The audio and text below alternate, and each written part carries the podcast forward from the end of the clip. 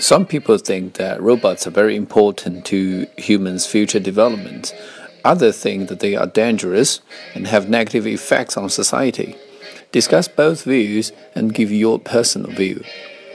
As human beings enter an era of technology, the prevalence of robots seems to be irreversible trend. This phenomenon has both positive and negative influences over the society as a whole. Those who believe that robots play an important role in the development and advancement of human society have their own reasons.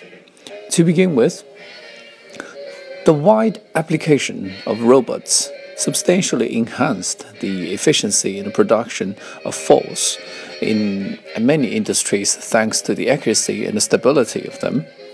Robots, unlike human workers, do not need rest or breaks. They are able to perform the tasks non-stop as long as they are fueled. Moreover, they help to reduce unnecessary casualties in some human activities. In space exploration, for example, if something goes wrong, the astronaut would not be able to return to the Earth safely, which is catastrophic. By replacing the astronauts with robots who are equally, if not more, competent in carrying out space tasks, a great number of lives are to be saved. However, those who hold negative opinion towards robots have concerns too. Too much dependence on robots reduce, reduces the creativity of people it is evident that due to the prevalence of robots, um, many crafts and arts have already disappeared, and the same story will happen to many others.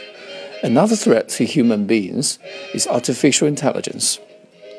If robots evolved to such a degree that they outsmart humans, the consequence is unimaginable. They might rebel against the humans and enslave people instead. In my opinion, uh, robot technology is a mixed blessing for human beings. Nowadays, it has already become an indispensable part in many industries and even some people's lives.